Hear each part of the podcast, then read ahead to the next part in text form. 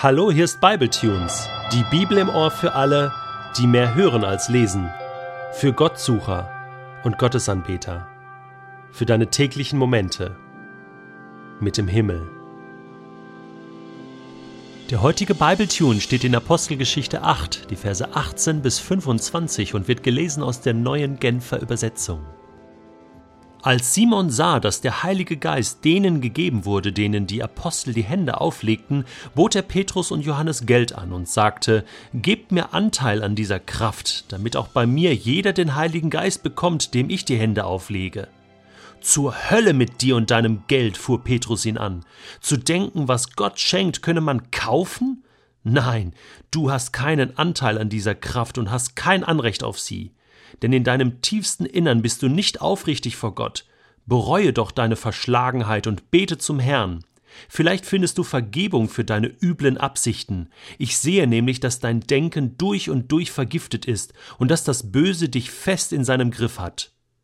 Simon erwiderte, Betet ihr für mich zum Herrn, betet, dass nichts von dem eintrifft, was ihr mir angedroht habt. Nachdem Petrus und Johannes Jesus als den Herrn bezeugt und seine Botschaft bekannt gemacht hatten, kehrten sie nach Jerusalem zurück. Unterwegs verkündeten sie das Evangelium noch in vielen anderen Ortschaften Samariens. Hä? Also aus diesem Simon soll noch mal einer schlau werden. Ich dachte, der hätte es kapiert. Ich dachte, der wird jetzt an Jesus glauben. Der war doch mit dem Philippus unterwegs. Der war doch komplett umgekehrt. Ein neuer Mensch. Der ist doch Christ geworden. Wie kann das sein, dass der jetzt so ins Klo greift? Sowas von daneben. Tja, da bekommen wir heute eine Lektion darüber erteilt, dass das mit dem Christsein ganz viel mit Christwerden zu tun hat und dass es da verschiedene Schritte gibt der Umkehr, dass man anfangen kann mit Jesus, aber dass man auch weitermachen muss dass es da Dinge gibt im Leben, die man ausräumen muss, bevor da Neues hineinkommen kann. Dass es alte Kleider sind, die ich ausziehen muss, bevor ich die neuen Kleider anziehen kann. Ja, Simon hat angefangen mit Jesus, aber er hatte nicht aufgehört mit dem Bösen.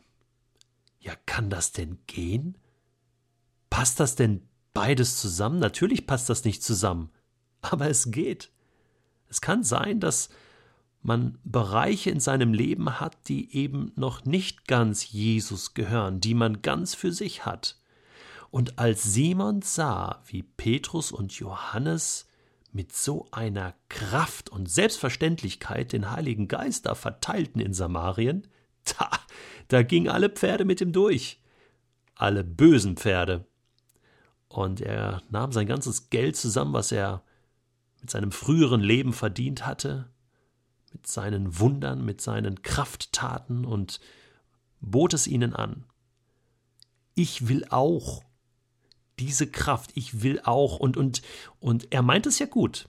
Er sagt ja, also ich will ja auch eben den Heiligen Geist äh, verteilen.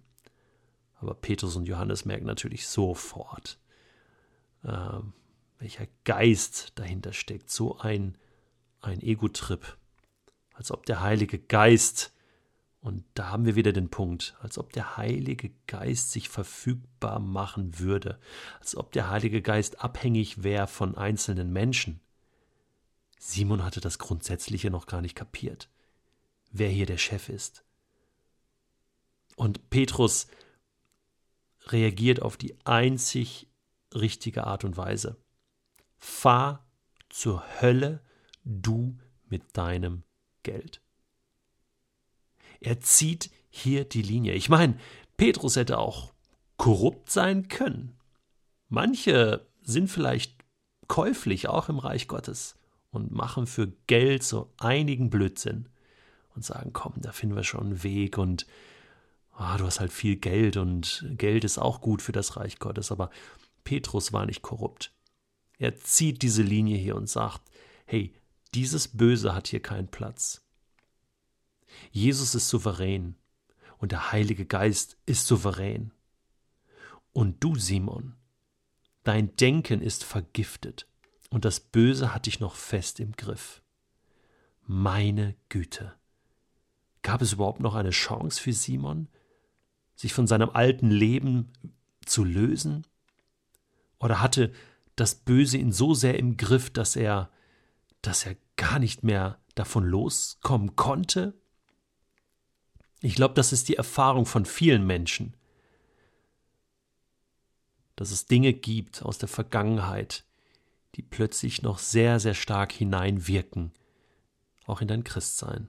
Ich meine, wenn du früher gesoffen hast wie ein Loch oder wenn du es getrieben hast wie, wie das allerletzte oder wenn du ja drogenabhängig warst, dann ist jetzt, wenn du an Jesus glaubst, nicht plötzlich alles neu und alles weg und alles Friede, Freude, Eierkuchen, sondern da gibt es noch die eine oder andere Bindung oder Fessel.